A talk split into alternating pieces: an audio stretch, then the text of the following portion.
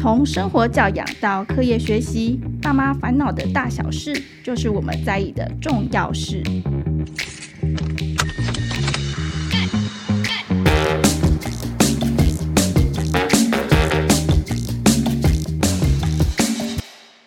欢迎收听《亲子天下》，爸妈烦什么？我是主持人亲子天下媒体中心的记者李佩璇。大家都还好吗？接着就要放暑假了耶！哦，我得要先抱怨一下，前阵子疫情停课，我真的是身心受创。对，因为其实真的是呃，不管工作或家里呢，这个齿轮呢，有一点就是很紧啊，就是必须要呃互相搭配协调。相信可能大家会也有一些摩擦或什么。不过接下来要放暑假了，那这个算是一个常规吧，因为我们以往都有暑假嘛。那其实暑假这段期间也想跟大家聊聊，因为全家人待在家里的时间变变长了，你是哪一种派别呢？比如说，像有人就觉得哦，期待这个时间，我可以跟孩子拉近距离，甚至有人会来这个时候请个长假。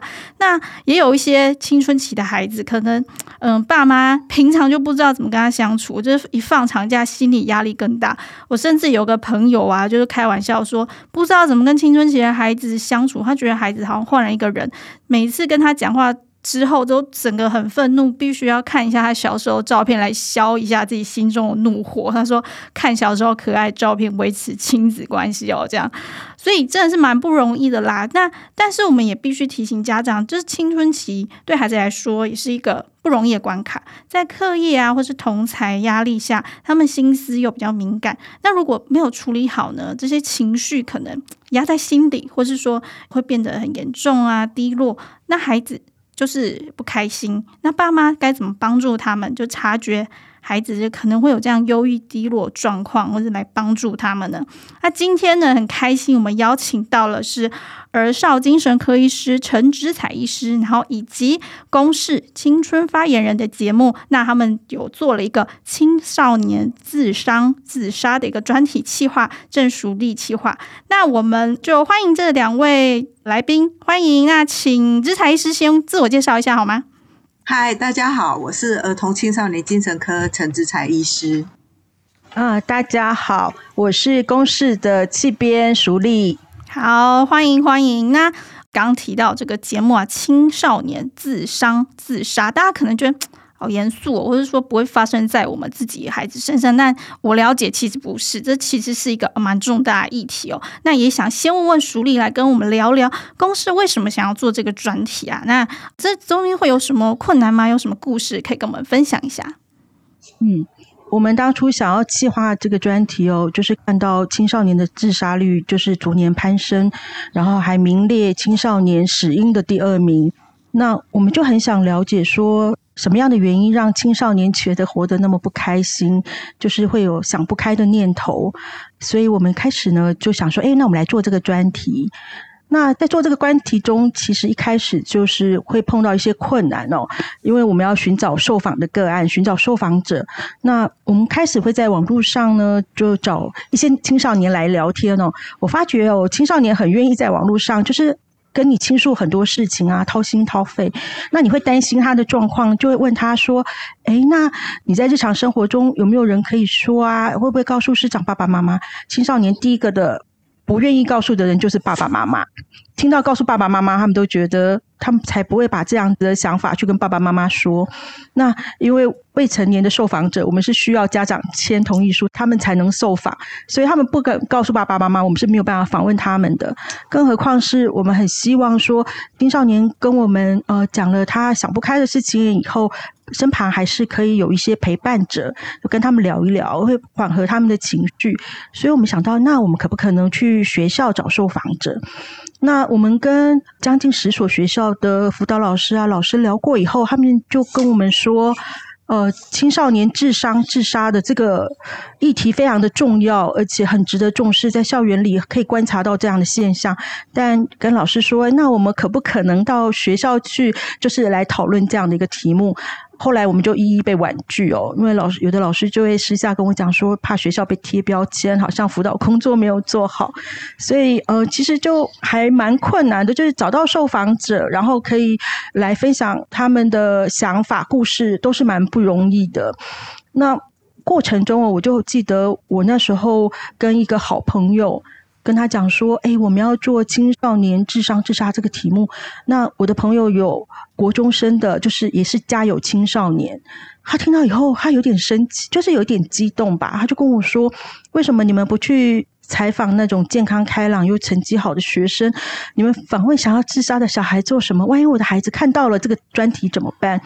其实我不敢告诉他的是说，有时候因为我跟他很熟嘛，我也会认识他的孩子，从小看他长大。他有时候我问他说：“好久不见，你还好吗？”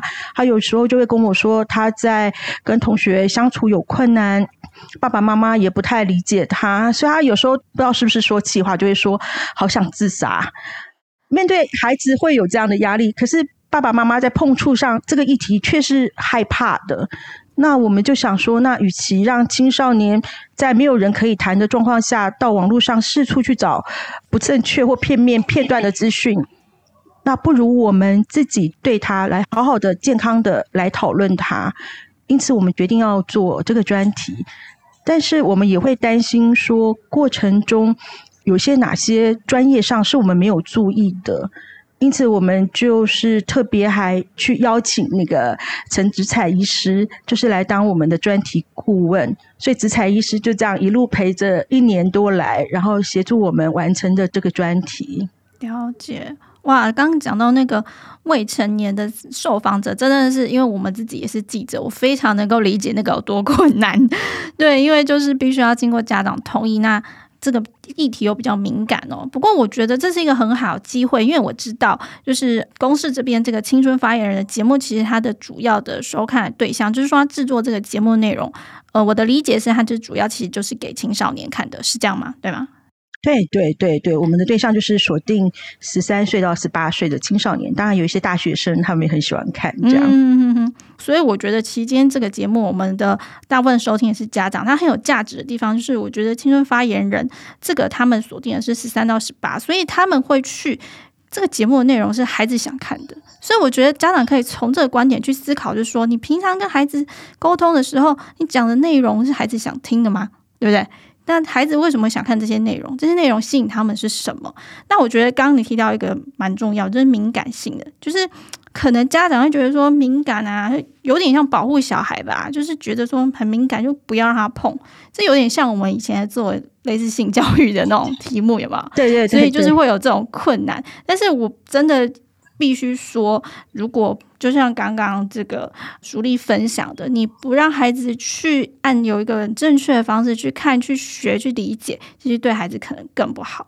那所以其实。刚刚我们就可以知道说，哦，有提到一个蛮重要的事情，就是自杀率攀升。可能很多家长会想说，有吗？孩子不都好好的，哪有什么自杀？但我们不要忘记前阵子一个蛮重大的新闻哦，就是有一些顶大，我们讲那种很优秀的大学生，他们也有出现这样的状况。大家去探讨，孩子已经这么优秀，这么有成就，他们在人生路上没有遇到什么困难的感觉，为什么做出这样的事？所以接下来我也想要问问子采医师哦，我们有观察到就是。说，根据卫福部的这个统计啊，确实青少年自杀率是一个攀升的。那根据医师您第一线的观察，这个真的有越来越严重吗？那为什么孩子会这样？有什么原因？那我们请子采医师来跟我们分享。嗯，我觉得大家能够重视到这个议题，我觉得是蛮好的，因为这样子的议题好像没办法只在诊间就有办法处理。那有几件事情想跟。各位听众分享的是一，自杀率其实不是青少年这个年龄层最高，哦，但是这几年来其他年龄层的自杀率有在下降，唯独青少年自杀率一路攀升，这是我们会觉得它严重的原因，这是第一个。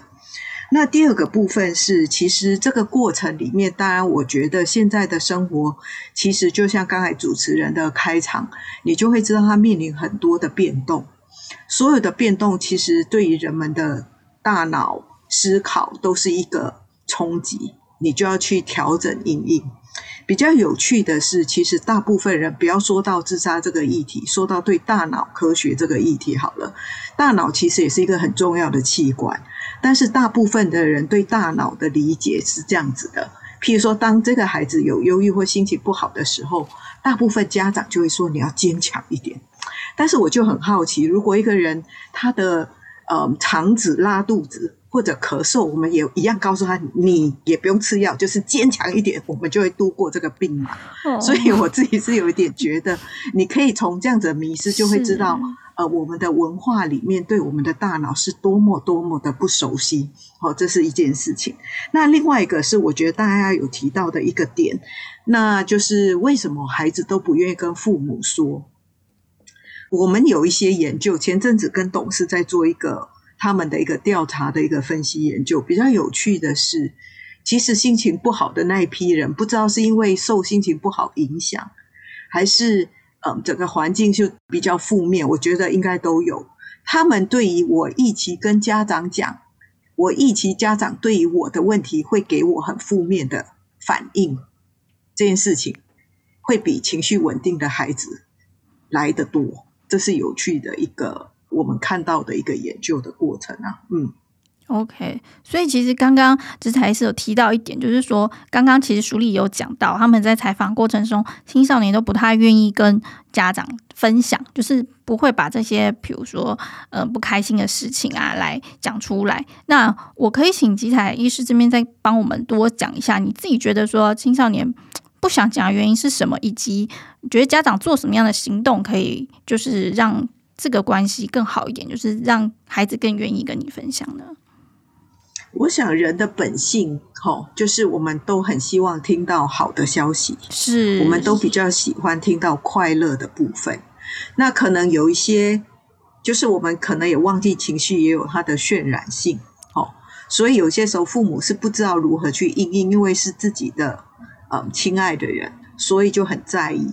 但是，就我们的一个临床看到，或者我们不管从实证的研究，或者从临床的经验，我们其实想提的一个点是：当孩子他有困难的时候，他能不能很自在的告诉你他的困难？这其实是面对困难的第一步。哎，哦，就是讲出来。但是，其实我觉得孩子也有他的自尊，嗯哼，对不对？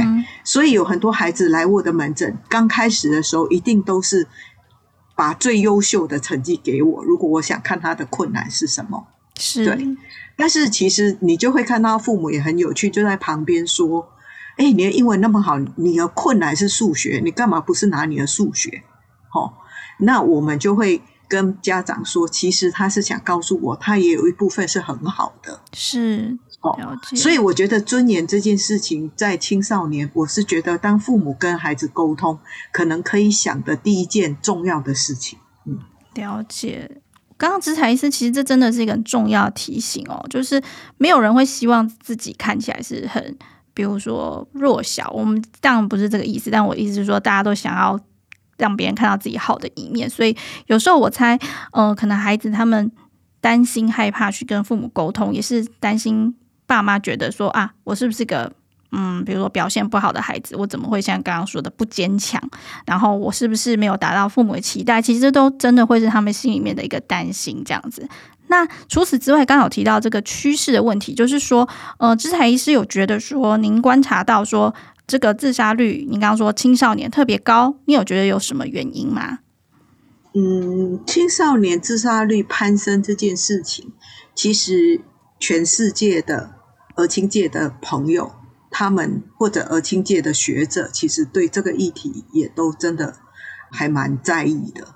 那有一部分的研究好像提到说，其实，嗯，这个疫情底下孩子孤独的感觉，哦，因为他们的人际可能比较中断。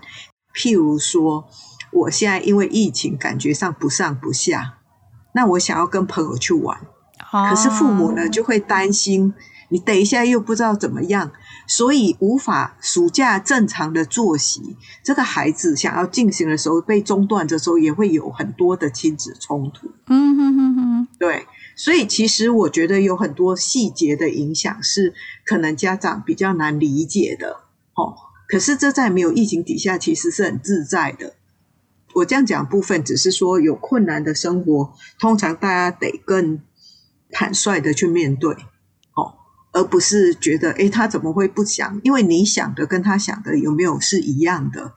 好，这个部分我觉得是家长要稍微理解。那全世界在看孩子自杀率攀升这件事情，他们提出了几个观点，一个就是这种人际的中断，哦，比较孤单的感觉。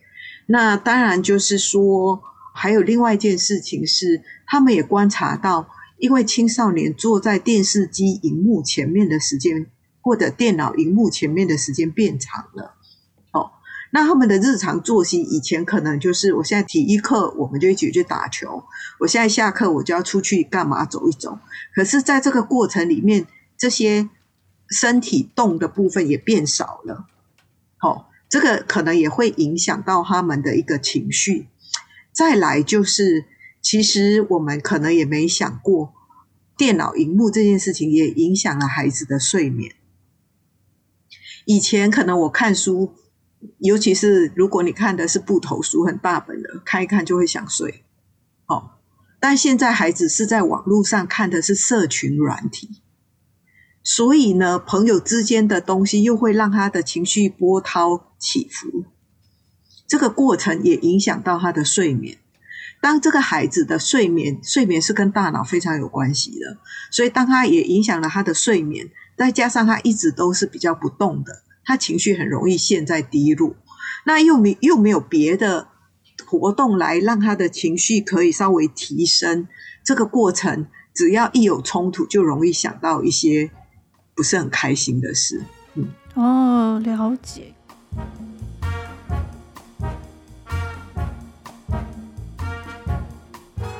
刚刚其实这台式的分享真的。觉得很棒诶，尤其他有提到两个我自己觉得很重要的提醒，一个是孤独感，就是有没有注意到孩子的人际关系可能因为一些外在因素被限制啊，或是刚刚他提到暑假以前可以出去玩，现在可能因为疫情的关系，他的这个跟同才之间交流，我们讲的是这种面对面的交流就减少了。但我觉得社群软体这部分我蛮有感的，对，就是说影响睡眠。提到睡眠这件事，其实就扣合到刚刚智财师讲的。当我们觉得孩子，嗯、不开心，甚至是到忧郁，我们不会第一个想到是说他是不是就跟感冒一样，他是不是身心的健康需要做一些调整，或是说我们需要从这个大脑的部分来帮他，而不是说你就坚强一点啊，这样等于说给家长一些提醒，或是破除一些迷思哦。这种什么忧郁啊、低落，可能不只是我们想象的，就是说他。草莓族啊，这样子不知足这种这样子的想法。那所以呢，其实这边我也想要请智财师跟我们分享一下，就是说，呃，您自己观察到，就是说，因为你刚刚有提到说，可能孩子想的跟家长想的不一样。这个家长在看孩子这个自伤跟自杀的时候，有没有什么迷思？自己觉得需要提醒家长的？我是会觉得，就是。对我来讲，与其说是迷失，我比较在意的是我们解决了什么问题。很多时候我们不谈这个问题，也不会消失。那只是说我们去看这个问题的时候，它可以提供我们哪一些比较重要的可以处理孩子能力的观点。举例来讲，可能没有做儿青的部分的家长哦，因为他可能只有他小孩，他很难理解。如果我们在一个就是，譬如说我们现在实体改成线上啊，差别有那么多吗？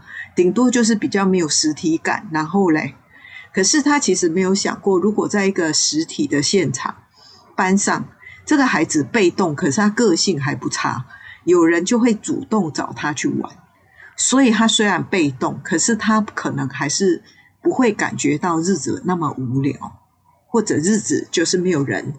找他，但是如果这个孩子是主动，这个问题就就少太多了，对不对？就像我们至少我自己是觉得，可能我们都是运气比较好的，都是属于可以主动找乐子的人，对。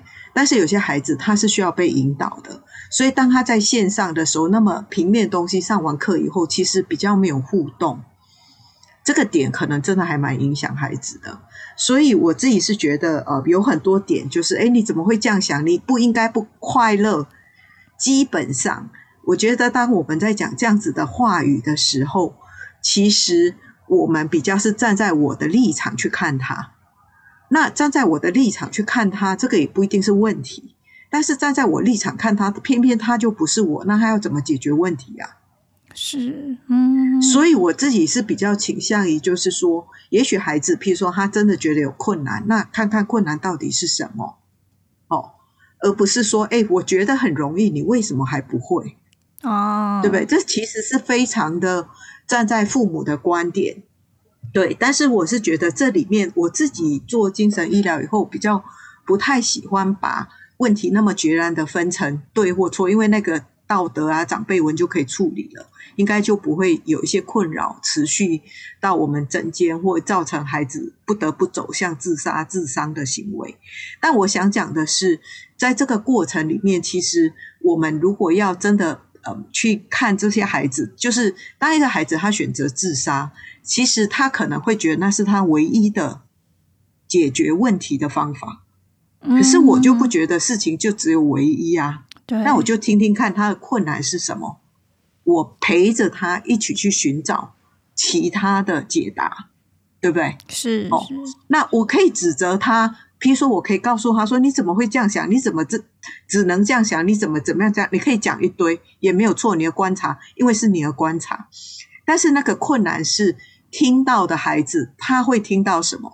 他可能会听到的是：“你看，妈妈讲的都很对，你看我果然糟到不行。”对不对？这不会增加他愿意行动的能力。对，所以我的想法其实比较是，他是很错，但是为什么要选择这么错的行为？哦，他的困难究竟是什么？对，但是其实我觉得大部分所谓的一个教育是还蛮平面的。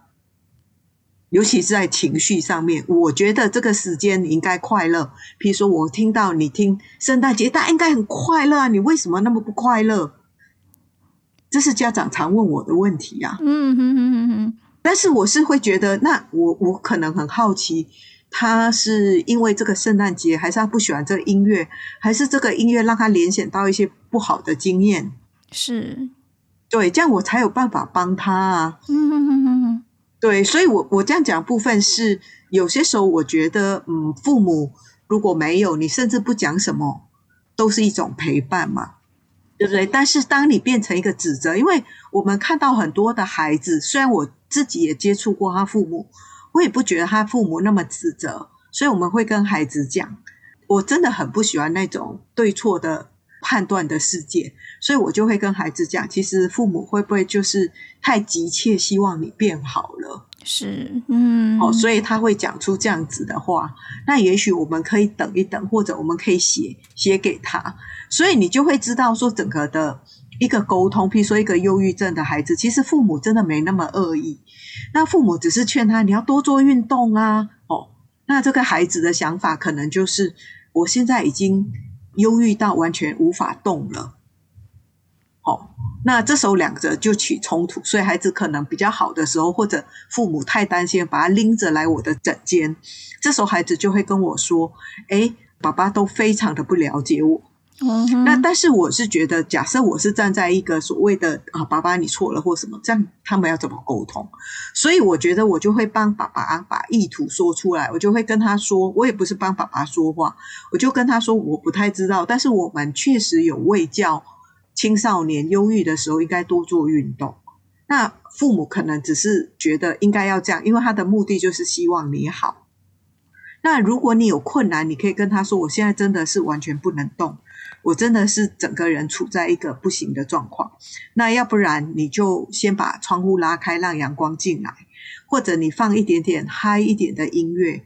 那等等我，就是你也可以这样沟通啊，不是吗？他就不会是一个恶性的循环，所以我觉得在忧郁症中的孩子，有些时候我觉得帮助他的人其实也很沮丧，所以这一点我是觉得可能也会很希望跟就是收音机旁边的父母提，就是说其实我可以理解，对，只是说我们有些时候会建议，这个建议其实是想说怎么样让你喜欢或你疼他，或者你。很期待他变好的这样子的一个感受，可以比较好的去传达到他心中。嗯，对，了解哦。我觉得刚才才医师有一个很重要提醒哦，就是第一个就是不要去对错，不要去这个角力。然后接下来就是家长可能当孩子有这样的情绪，就像刚刚讲的情绪很平面化，不要又好像就是觉得说，比如说像刚刚举例，圣诞节就应该很开心。呃，什么考不好就应该很难过吗？类似像这样子，不要这么的直觉去理解这个情绪。再来，我觉得一个很重要的提醒是放下一些你自己的评判或是成见，去理解孩子现在的困难是什么，那可以怎么帮他，然后试图从孩子的角度去看。那我比较好奇的是说，家长其实比较担心的就是说，我觉得我的孩子好好的啊，那为什么好像突然可能有一天孩子突然他察觉到，哎，有些自伤的行为，就是伤害自己的行为，家长就瞬间就是。非常慌张，觉得我孩子怎么会这样子？那有没有一些什么样的警讯，就他当孩子低落啊，或者忧郁，可能会有什么样的状况，家长可以留意的？嗯，刚才你提的蛮重要的，就是自伤这件事情是哦，他有些时候是一个沟通，哦，就是我没办法告诉你我真正的痛苦，对，那所以我自伤的时候，你看到我的伤口。你就会想，我可能有多痛苦，但我没办法用口语说，所以这是沟通。那也有可能一个状况是属于呃比较复杂的，就是心中的痛苦，它还是一个痛苦。心中的痛苦跟身体的痛苦，很多时候他们走到大脑的神经的路径有一些呃相似的地方。所以，当我切下去的时候，我的心底的痛苦就会转换成伤口的疼痛。当我把刀子离开的那一瞬间，我人体的一个自然反应就是，刀子离开那一瞬间，可能就稍微有点释放。这时候，他原来心里的痛苦，透过这样子的状况，也得到一些释放。所以，这就是为什么有些孩子就告诉我，我割了就爽了。嗯，哦，真的一个很好的提醒，就是自伤。就觉得不能够理解为什么会做这样子的事情，其实就是你刚刚讲的心里面的痛苦，就是有时候就是居然要透过这些可能伤害自己的方式，那表示他内心到底有多痛，所以可能家长必须要理解是他为什么要做出这个行为，不要觉得说。就像回到刚刚讲，不是对错啊，你做这样真的很不应该，那可能就会陷入一个恶性循环。我觉得这真的是一个很好的提醒。那刚刚其实这台医师有已经讲到一些说怎么陪伴或怎么帮助，比如说透过孩子的观点啊去。一起看到这个问题是什么，可以怎么解决？家长一心求好，孩子也觉得说我又不是不想变好，但我有我的困难。那这个过程中怎么样去沟通？刚刚姿采医师有举了一些很棒的例子，然后家长可以参考。那我最后也想请姿采医师来帮我们做一个，也不算总结啦，就是说一个提醒，就是当你察觉孩子可能低落、忧郁，甚至自伤，家长可以做些什么呢？怎么样陪伴？我自己是觉得，第一个是这样子的过程，如果它一再发生，可是家长有困扰，我自己是有一点觉得，也许可以跟孩子好好的谈，就是我不知道怎么样的状况，你好像必须用这样子的方式来处理问题。那也许我们太轻了，不太能够就是好好谈，因为你也不希望看到我痛苦的样子。哦，那或者呢，我们可以一起去找个专业来看看问题在哪里。哦，我觉得这样子的语言呢，会比就是你就是有病，你要去看医生，这真的是会比较让孩子理解，因为大部分人对大脑真的不是很熟悉，对，感觉来看，嗯，精神科医师人生就完蛋了。哦，我后有一些可爱的小孩看完我以后就告诉我说，哦，还好有精神科医师，我要不然我人生就没救了。嗯，这也是一个迷思，就是说。去看精神科就好像怎么样怎么样，对，其实有些孩子他只是适应困难了，可是我如果去看一个肠胃科医师，我就没有完蛋吗？我可能还是一个癌症啊，不是吗？嗯哼，对症下药。所以我自己是觉得第一个不理解的部分，我觉得是可以讨论，就是我觉得讨论的过程其实也可以跟孩子说，如果你真的觉得看了没效，至少你尝试了嘛。哦你也可以跟医生说你为什么觉得不喜欢的原因嘛。嗯嗯嗯嗯。哦，我觉得这个部分不是到完全不能沟通哦，但是至少让孩子去面对。我想想看，我的问题还有没有别的可以处理的？哦，这是评估的部分。那另外一个部分是，我觉得家长要理解，就是我们有客观的事实，也有主观的感受。对我们来讲，可能这句话听起来也还好，但是这个孩子他可能自己自信不足。所以他一天到晚在网络上看到这样的讯息，每天出现，他就会出现比较崩溃。哦，这是两者的差异。这就有一点像，如果我走在路上，有人骂我白痴，可能我自己不这么觉得，我可能就觉得没有到那么严重，或者有人骂我的小孩白痴，我不觉得那么严重。但是呢，如果是一个唐氏症的妈妈，她应该会很伤心，哦，对不对？就是一个不一样的感受。所以这里面客观的事实跟主观感受其实是有一些差距的。哦，那所以呢，可能我们会很希望，我们做出这样的呼吁，是很希望环境里面，其实这句话就没有什么好处，你为什么要讲？嗯，好好说话。所以这是我们在教孩子的时候提，因为每个孩子听到他的严重的程度不一样，而不是去问说这句话到底多严重，这没有意义啊。嗯，是。哦，所以第一个客观事实跟主观感受不是那么一样，所以我们可能要听听孩子主观感受，因为他看到的世界就确实没有我们看到的广跟多嘛。哦。那我们要告诉他道理前，也许应该把他带到去看看这个世界就真的这么广，他才有我们的领悟啊，不是吗？是，哦，这是第二件事。那第三件事，陪伴的过程，有些时候就是，如果家长觉得真的有很困难，或者他一直沉浸在这样子的状况，也许家长可以想一想，就是我知道你现在可能这个孩子失恋，可是我可能觉得这个网友就渣男到不行，好。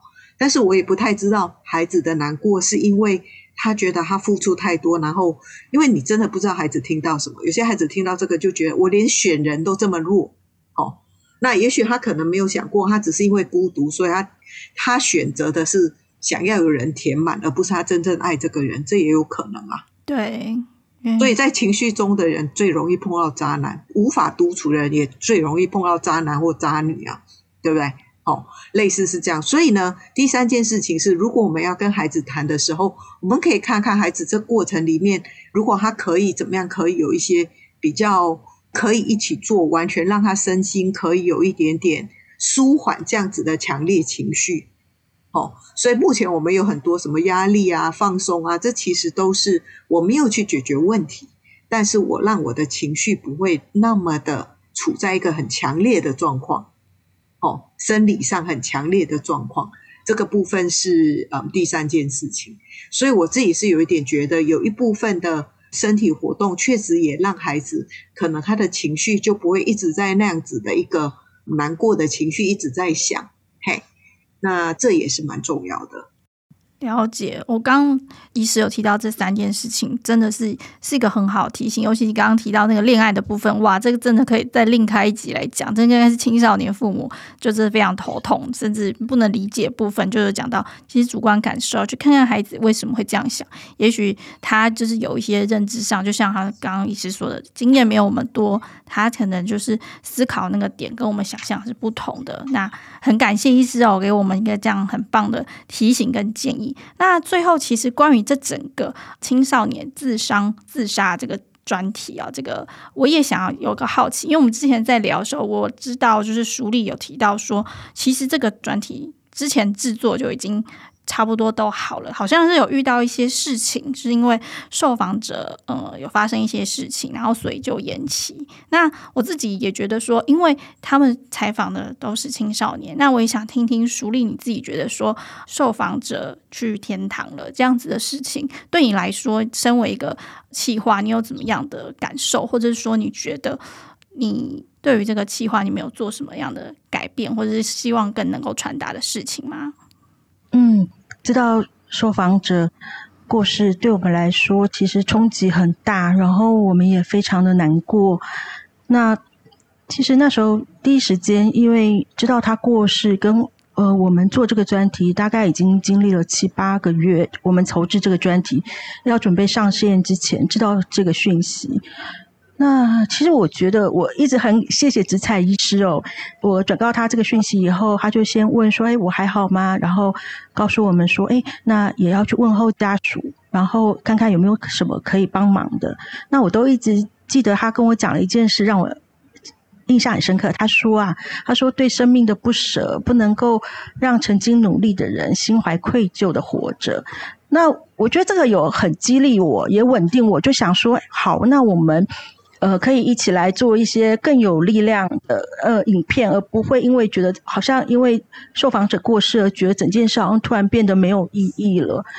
因此，我就想，就像刚刚医师有提到的，就是说，其实因为他们受到病症的影响，并不是他不振作或是什么心情不好，叫他想开一点都没有用。受访者也告诉我说，他其实受到病症的影响，其实他想自杀是不需要理由的。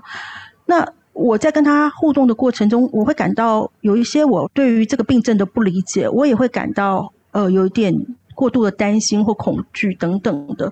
所以我们后来讨论过后，我们换了一个视角，就是用我的角度，也就是比较接近大部分对于精神疾病不太理解的观众的视角去看我的受访者，然后借由我跟他互动之中，他是怎么去努力对抗他的自杀意念，然后我们再去改变视角来说这个故事。那其实我在这个专题中其实也学习到很多。那如果听众们对于公视制作的青少年智商自杀这个专题有兴趣的话，六月二十四号晚星期五晚上哦九点，我们就会。上架网路，那在脸书或 IG 搜寻“青春发言人”就可以找到这个专题。那我们会推出五支影片，还有一个就是互动网页，就是以你怎么去陪伴一个有自杀意念的这样的一个青少年，那怎么样的互动相对是比较好的。那植彩医师也会针对于每一支影片来做相关的导读。那六月二十六号，呃，礼拜天也会在公视频道播出。那有兴趣的听众可以收看。好，谢谢淑丽的分享哦。其实我那时候知道这个消息，我会觉得如果我是制作这个专辑的人，我不知道诶，我也觉得我心理冲击应该超大的。我我我不知道我会怎么样去面对这件事情，所以真的是很不容易。那我觉得刚刚淑丽其实有提到这个价值，就是当你我相信一般人大众。如果没有特意研究，或者说你身边曾经出现过这样子的亲属的话，可能真的对精神疾病都不是很了解。我这是一个很好的机会，让大家去看看这些孩子、这些青少年他们是怎么样走过的。我觉得对家长也是一个很好的提醒，可以用他们的视角去看他们的生活中发生什么样的困难，然后这个病症本身呢带来什么样子的困扰啊、挑战啊，然后他们必须面对怎么样的事情哦。那今天非常感谢淑丽跟植才医师今天来跟我们分享，也谢谢，就是说你们制作一个这么棒的专题，很希望有更多的孩子在家长的陪伴的之下呢，然后愿意付出这些关心啊，那能够沟通好的桥梁，有一个可以更正向的一个互相理解的方式。谢谢两位，嗯，谢谢佩璇，谢谢紫彩医师，谢谢大家，嗯，好，谢谢。那其实我们刚刚提到这个公式的这个专辑哦，其实亲子天下呢，在二零一八年也有做了一个，就是关于青少年忧郁症的一个专题，在下方资讯栏呢，我们也有这个连结，欢迎大家可以来看看。就是我们也是有访问一些青少年，然后老师啊等等，有些文章、国际趋势，大家也可以透过文章来理解这个青少年忧郁的题目。那谢谢大家今天的收听，谢谢。下集我们邀请到陈建荣老师来聊聊电影里的生命教育，欢迎收听哦。最后跟大家推荐一下亲子天下 Podcast 的好书专卖店，上面有更多优质的好读推荐陆续上架，节目下方资讯栏都有连接，欢迎大家点。亲子天下 Podcast 周一到周六聊教育、谈生活，开启美好新关系，欢迎订阅收听。Apple Podcast 和 Spotify 给我们五星赞一下，也欢迎在许愿池留言告诉我们爸爸妈妈烦什么呢？我们下周四空中再会。